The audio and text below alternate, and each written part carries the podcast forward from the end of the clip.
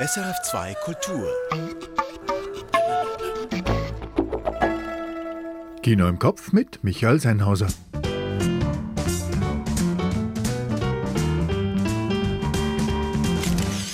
Ann Meyer hat Ouistreham mit Juliette Binoche gesehen. George Wirsch den neuen Cyrano mit Peter Dinklage und ich habe mit Juho Kuosmannen über seinen großartigen Zugfilm Compartment Number 6 geredet. Dazu, wie immer, Kurztipps und Tonspur. Hua! Hier jene fünf Filme, die Sie unserer Meinung nach so schnell wie möglich sehen sollten. Compartment Number 6 Hitti Numero Cusi von Juho Kuosmannen. Eine Finnin und ein ungehobelter junge Russe im gleichen Abteil auf der tagelangen Zugfahrt von Moskau nach Murmansk. Eine faszinierende Reise, eine überraschende Beziehung und ein großartiger Film. Compartment Number 6 von Juho Kuosmannen. Ein Gespräch mit dem Regisseur folgt gleich. Wistram von Emmanuel Carrère. Für ein Buch arbeitet eine Autorin als Putzfrau. Als sie auffliegt, fühlen sich ihre Kolleginnen verraten. Ehrlich und aufrichtig im Dilemma mit starken Laiendarstellerinnen und Juliette Binoche.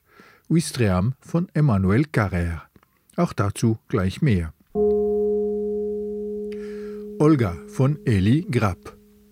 Die ukrainische Nachwuchskunstturnerin Olga wird von ihrer politisch bedrohten Journalistenmutter in die Schweiz geschickt.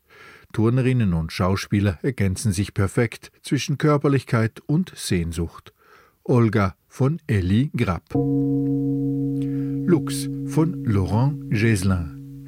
Auf den Spuren der größten Wildkatze Europas direkt vor unserer Haustür. Sieben Jahre Pirsch mit der Kamera haben sich gelohnt für atemberaubend schöne Bilder des schüchternen Raubtiers in den Jurawäldern. Lux von Laurent Geslin. Swan Song von Todd Stevens. Drag Queen und Star-Coiffeur Pat Pitzenbarger entflieht dem Altersheim in Sandusky, Ohio, für einen letzten Auftritt. Ein nachdenklicher Abgesang auf die verschwindende Kleinstadt Gay Culture mit einem großartigen Udo Kier. Swan Song von Todd Stevens.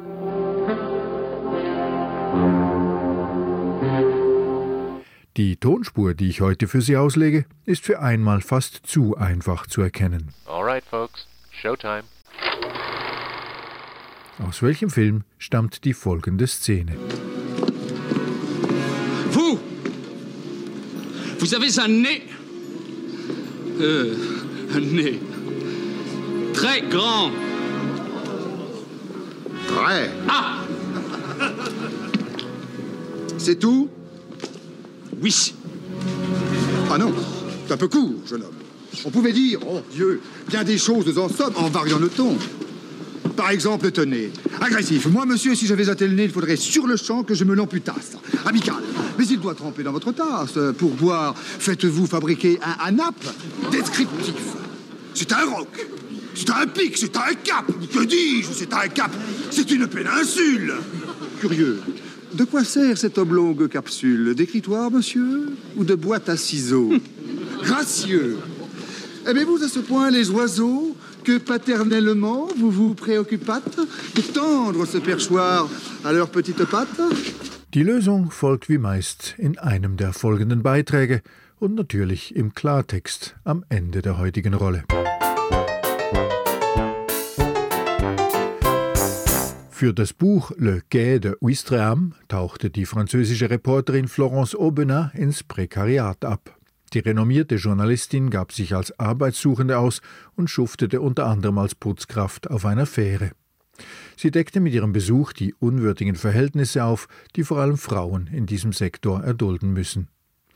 Lange wollte Aubenas ihr Buch nicht verfilmen lassen. Juliette Binoche konnte sie umstimmen. In Ouistreham spielt Binoche nun die Reporterin. Der Film verschmilzt Fiktion und Realität. Anne Meyer. J'ai plus d'acédique, j'ai plus rien, donc je fais comment pour donner à manger à mes gamins Vous m'expliquez Je vais, là, je suis occupée pour le moment, comme je viens de vous Mais je dire. m'en fous, c'est tout de suite. Vous allez... Non, c'est pas tout de suite. Tout Mais de suite, pas le temps. Mais, mais Eine aufgebrachte junge Frau hat sich im Jobcenter nach vorne gedrängelt und konfrontiert eine Beamtin. Ihre Akte sei nicht weitergeleitet worden. Nun bekäme sie keine Sozialhilfe. Was soll ich denn jetzt meinen Kindern zu essen geben? In ihrer Stimme schwingt Wut, Verzweiflung und Erschöpfung mit. Eine Frau beobachtet die Szene. Marianne. Sie ist Schriftstellerin und gibt sich als Arbeitslose aus. Sie habe es satt, die Krise nur als abstrakten Begriff zu kennen. Sie will den Alltag von armen Arbeiterinnen am eigenen Leib erfahren. J'en ai marre d'entendre parler de la crise, du chômage, de la précarité euh, d'une façon abstraite. Travail euh, précaire. Moi, j'ai besoin de savoir ce qui se passe. En vrai. J'ai besoin de voir, de partager le quotidien. Pour voir ce qui se passe vraiment. Voilà, les, les invisibles, je veux les rendre visibles. Die Unsichtbaren sichtbar machen. Das macht der Film Wistram wortwörtlich. Regisseur Emmanuel Carrère besetzt fast alle Rollen mit Laien aus dem Milieu, das er porträtiert. Christel, die wütende Frau aus dem Jobzentrum, hat zum Beispiel selber lange als Putzkraft gearbeitet. Nur die Hauptrolle, Marianne, ist mit Juliette Binoche prominent besetzt. Durch Marians Schilderungen lernen wir das Leben von Christel und anderen Arbeiterinnen kennen, sehen an ihr die körperlichen Folgen der zermürbenden Arbeit als Putzkraft. Abends schreibt Marianne völlig erschöpft ihre Erkenntnisse auf. Sie bevorzuge es, Klos zu putzen. Da habe man zwar die Hände wortwörtlich in der Scheiße, aber in eineinhalb Stunden 60 Betten zu beziehen, das sei wirklich auslaugend und mache zudem den Rücken völlig kaputt. J'ai toujours fait mon lit en me levant, toute ma vie. Ça me fait pas peur de faire des lits. Mais j'imaginais pas ce que c'est de faire 60 lits en 1h30, à raison d'une minute et demie chacun. Coucher du haut, coucher du bas, ça casse le dos. Sans plus ses épaules. Obwohl Marians Armut gespielt ist, die Beziehungen, die sie während der Zeit ihrer Recherche knüpft, die sind echt. Diese Freundschaften wurden dem Film hinzugedichtet. Dabei handelt es sich aber nicht einfach um ein dramatisches Element, das versucht, das Publikum in Sozialromantik schwelgen zu lassen. Diese Freundschaften führen zu moralischen Fragen, die Marians Unterfangen mit sich bringen. Denn was passiert, wenn ihre neuen Freundinnen erfahren, dass Marian eigentlich ein privilegiertes Leben führt und jederzeit dorthin zurückkehren könnte?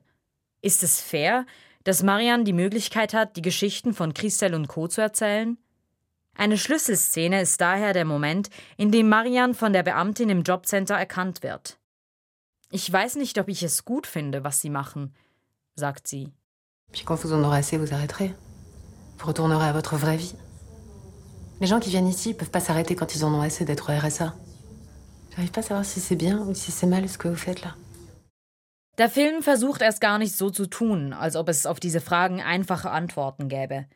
Wistram geht offen mit der moralischen Ambiguität der Geschichte um. Damit ist der Film nicht nur lehrreich und berührend, er ist auch aufrichtig. Ann Meyer. Ouistreham, jetzt im Kino. Er ist der berühmteste fiktive Ghostwriter der Weltliteratur, Cyrano de Bergerac.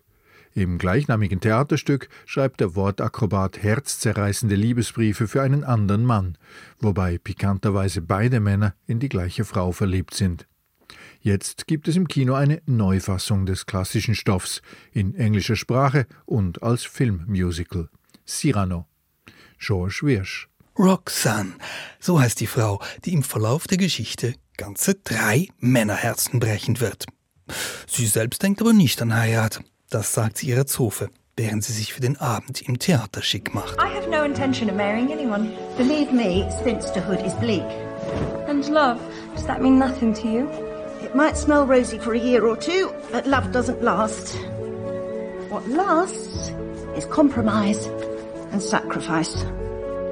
Children need love, adults need money.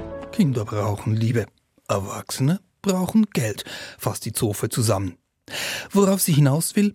Der steinreiche Graf de Guiche mit kreidebleichem Gesicht und staubiger Barockperücke auf dem Kopf hat ein Auge auf Roxanne geworfen. Doch die folgt lieber ihrem Herzen und bereits in der Kutsche zum Theater verwandelt sich ihre Sehnsucht in Gesang.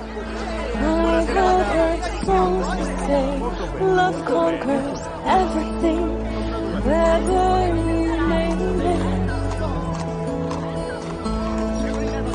right there in front of you, wherever you are.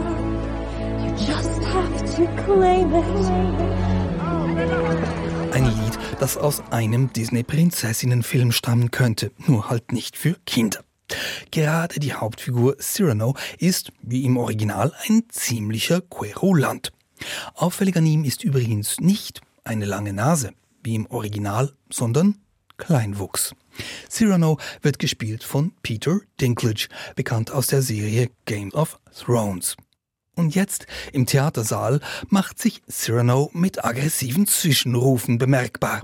Dann entert er die Bühne. Einen gepuderten Edelmann, der sich über seine Statur mokiert, den fordert er zum Duell heraus. Mit Degen und Worten.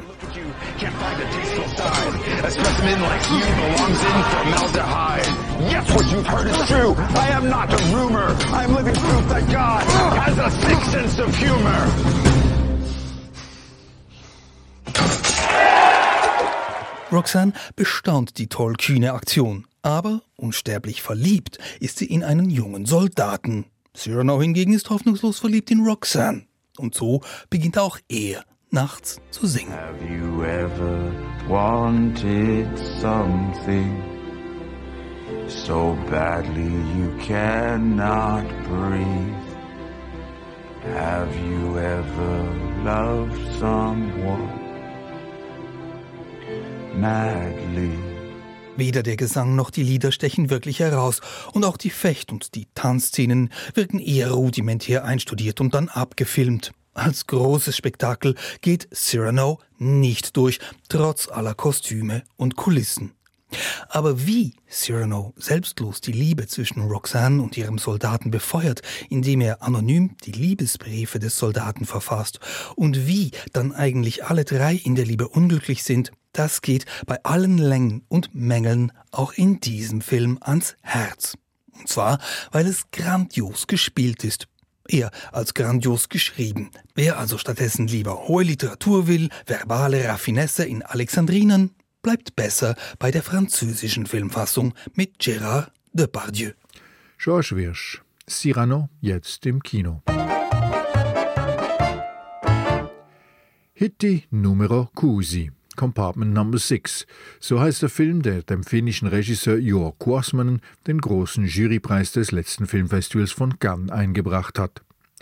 Auf der tagelangen Zugreise von Moskau nach Murmansk trifft die Finnin Laura auf den ungehobelten jungen Russen Ljoha. Compartment Number 6 läuft jetzt im Kino. Ich habe ihn gesehen und ich habe den Regisseur in Cannes getroffen.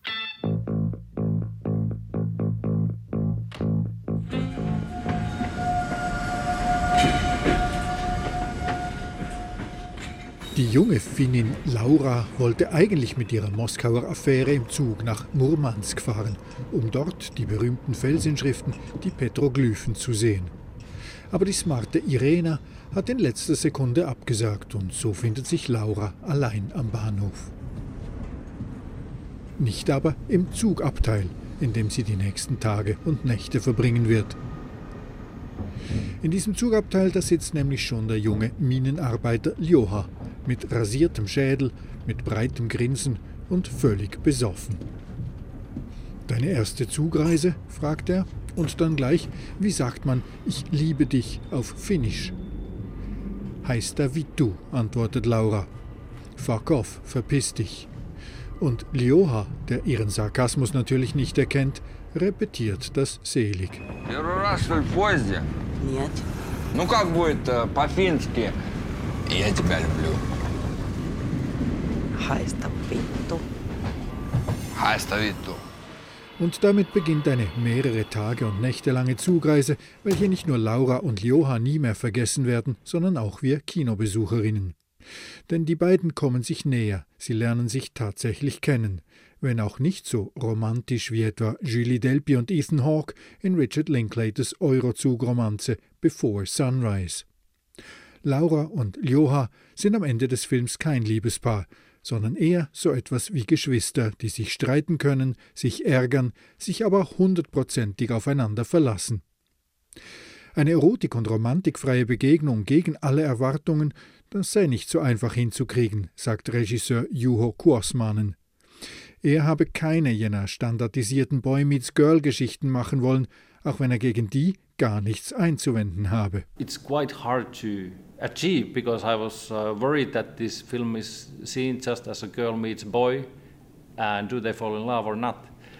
And there's nothing wrong in that kind of stories, but I, I felt that I'm, I want to tell more about this connection and not this narrow way to see the film. Und so hat Korsmanen, inspiriert vom gleichnamigen Roman von Rosa Liksom, die Zugreise als Reise der Protagonisten zu sich selbst inszeniert, in der großen Tradition der schienengeführten, unausweichlichen Road-Movies.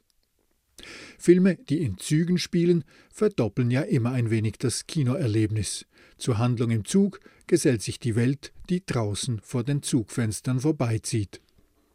Und darum hat Korsmannen entgegen aller ökonomischen Vernunft in echten fahrenden Zügen gefilmt. Er habe die Authentizität gesucht, die Realität, er wollte weg von der Studioblindheit. Natürlich sei trotzdem alles gescriptet gewesen aber eben doch veränderlich. I wanted to have this authenticity and I feel that I, I become a bit blind in studio because I'm more a filmmaker who wants to use the real space. Everything is planned, but I also like the fact that everything is changing. Und natürlich sei das eine blödsinnige Idee gewesen aber er sei trotz allem froh, dass er sie durchgezogen habe, der langwierigen und schwer zu planenden Produktion zum Trotz. But it was a pretty stupid idea, to be frank. It was, uh, in the end, I'm very glad that we did it, but it was extremely hard for the production to plan the way the train goes. Sie hätten ein großartiges Team gehabt, niemand habe sich beklagt, und die Schauspieler, die hätten die Arbeit im echten fahrenden Zug in Russland, dem sterilen Spiel vor der grünen Studioleinwand oder einer Rückprojektion vorgezogen. But we had a great group and nobody was complaining and the actors actually loved it. Like they, they really they were really really happy that they don't have to watch a green screen or something like that like a like a empty landscape bloß ein paar der Nachtszenen, die hätten sie trotzdem im Studio gedreht, weil da hinter den Zugfenstern ja eh nichts zu sehen gewesen wäre. Die wenigsten Schienentrassen in Russland seien beleuchtet. We did some of the night scenes in the studio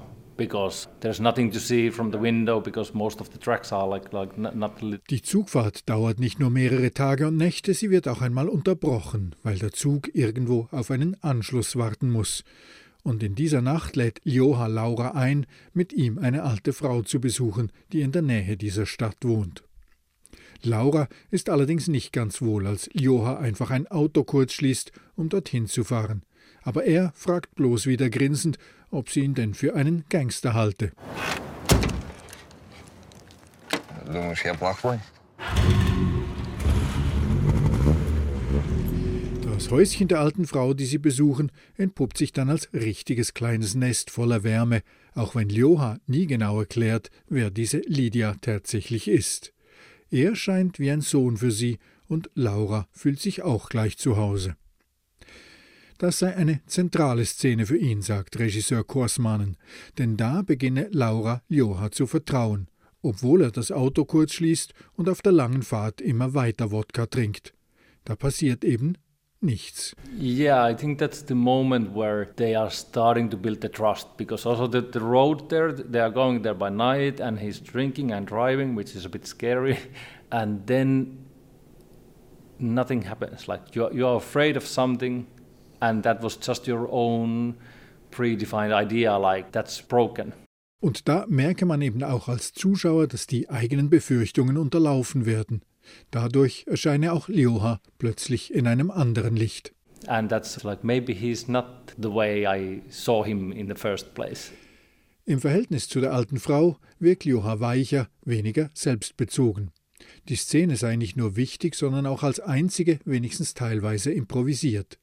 Die Darstellerin Lydia Costina sei auch keine Schauspielerin und sie lebe tatsächlich in diesem Haus. It's an important scene and this, this woman is amazing. She's Lydia who lives in that house, so she, she's not an actress and that, that, that scene is uh, the only scene that is partly improvised. Bei dieser Begegnung mit Lydia, welche Ljoha ganz offensichtlich gern hat, und er sie, verändert sich Lauras Verhältnis zu ihm. Sie merkt, dass sie wohl mehr mit ihm gemeinsam hat, als sie dachte. Zu Beginn des Films wolle Laura sein wie ihre mondäne intellektuelle Freundin Irena in Moskau mit ihrem gebildeten Freundeskreis, sagt Regisseur Korsmanen.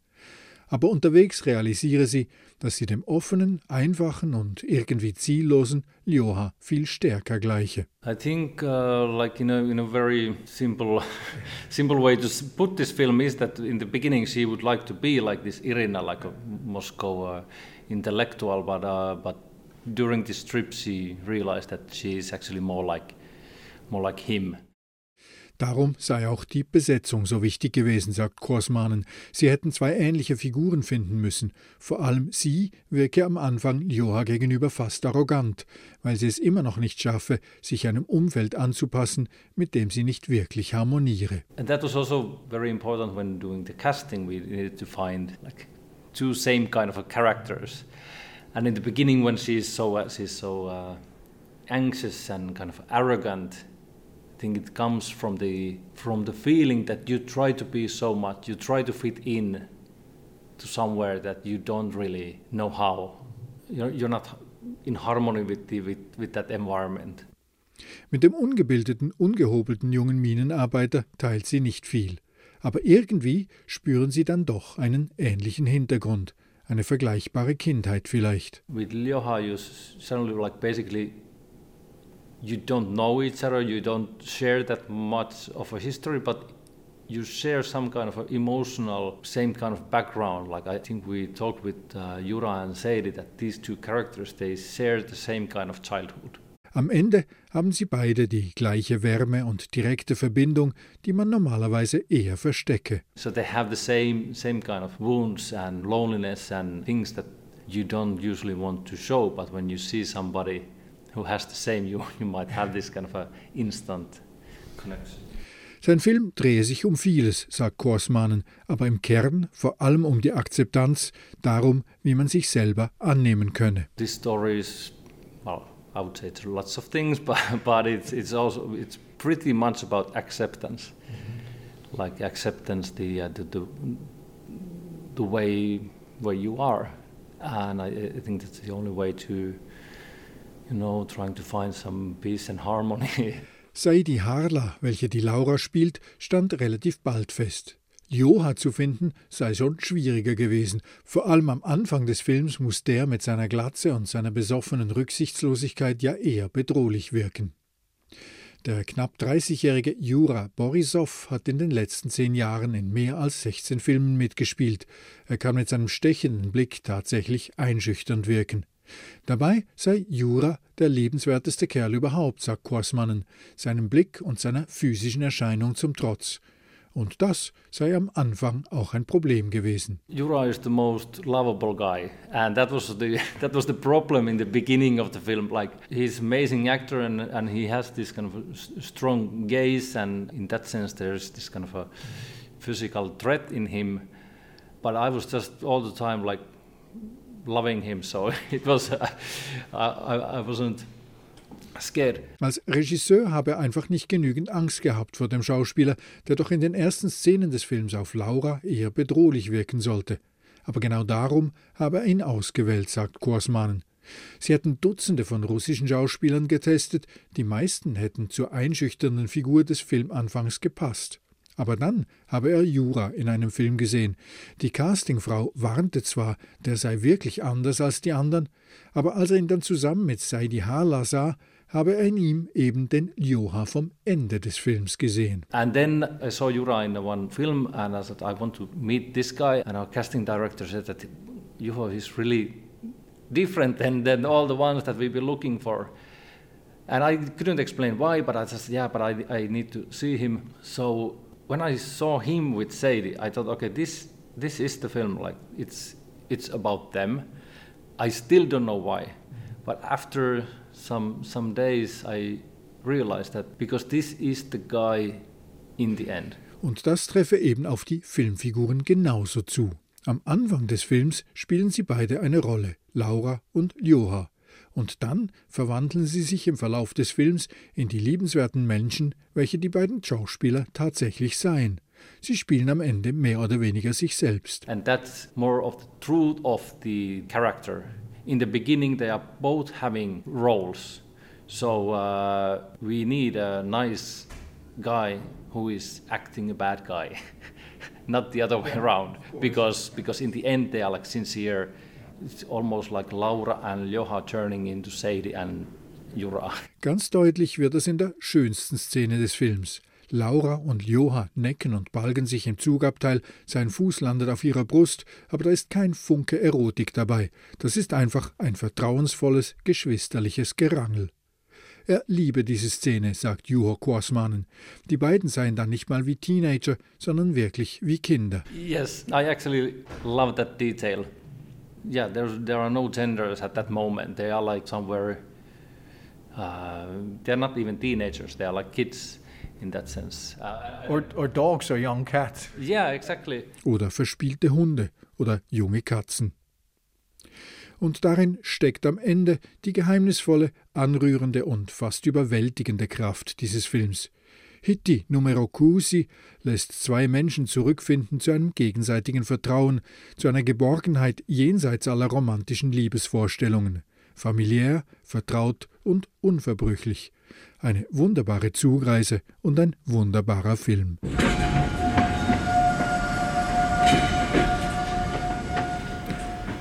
Compartment Number 6 von Juho Quasmanen läuft jetzt im Kino. Und nun noch ein Hinweis von einem Filmemacher, einem Altmeister der Deutschschweiz. Also der Wissenschaftler ist eigentlich der Wahrheit verpflichtet und der Künstler kann die Wahrheit erfinden, also fiktionalisieren. Ich glaube, Helmut Schmidt, der ehemalige Bundeskanzler in Deutschland, hat mal gesagt, wer Visionen hat, soll zum Psychiater. Und ich würde sagen, wer keine Vision hat, sollte keine Filme machen. also er hatte Visionen, immer wieder. Freddy M. Mura hat Höhenfeuer gedreht, einen der ganz großen Klassiker des neuen Schweizer Films. Er hat mit HR Giger einen Außerirdischen auf die Leinwand gebracht, zehn Jahre vor Alien. Er hat mit Dokumentarfilmen seine innerschweizer Heimat gespiegelt und mit Vitus seine eigenen Wunderkinderträume. Ende Monat wird Freddy Murer die diesjährige Ehrung des Schweizer Filmpreises zuteil. Ich habe das zum Anlass genommen, mit dem liebenswerten und immer noch wunderbar widerständigen 81-Jährigen über sein Lebenswerk zu reden. Sie finden diese halbe Stunde als Podcast auf srf.ch-kontext. Und die Tonspurauflösung zum Schluss. Da war natürlich Gérard Depardieu zu hören als absolut hinreißender Cyrano de Bergerac in der noch immer unübertroffenen Verfilmung von Jean-Paul Rappeneau von 1990. Es ist eine der zentralen Szenen des Stücks von Rostand, jene, in welcher Cyrano seinen Gegner verspottet, der meinte, ihn mit einem ungelenken Verweis auf seine sehr große Nase herausfordern zu können. Als Duellauftakt erklärt ihm Cyrano gleich in dutzendfacher Variation, wie seine Nase verbal virtuoser zu attackieren wäre. Vous Vous avez un nez euh, un nez très grand. Très. Ah C'est tout? Oui. Ah non, c'est un peu court, jeune homme. On pouvait dire, oh Dieu, bien des choses en somme en variant le ton. Par exemple, tenez, agressif. Moi, monsieur, si j'avais un tel nez, il faudrait sur le champ que je me l'amputasse. Amical. Mais il doit tremper dans votre tasse. Pour boire, faites-vous fabriquer un anap descriptif. C'est un roc. C'est un pic, c'est un cap. Que dis-je C'est un cap. C'est une péninsule. Curieux. De quoi sert cette oblongue capsule? D'écritoire, monsieur? Ou de boîte à ciseaux? Gracieux. Aimez-vous à ce point les oiseaux que paternellement vous vous préoccupâtes de tendre ce perchoir à leurs petites pattes? Die unsterblichen Alexandriner des Cyrano de Bergerac, geschleudert von Gérard Depardieu in Jean-Paul Rappeneaus Verfilmung von 1990. Das war Kino im Kopf. Die fünf Unverpassbaren finden Sie schriftlich jeden Donnerstag auf sennhausersfilmblog.ch. Ich bin Michael Sennhauser und ich wünsche eine gute Kinowoche.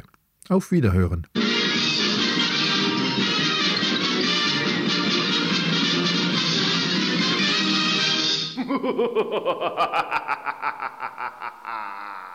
Erfahren Sie mehr über unsere Sendungen auf unserer Homepage srf.ch.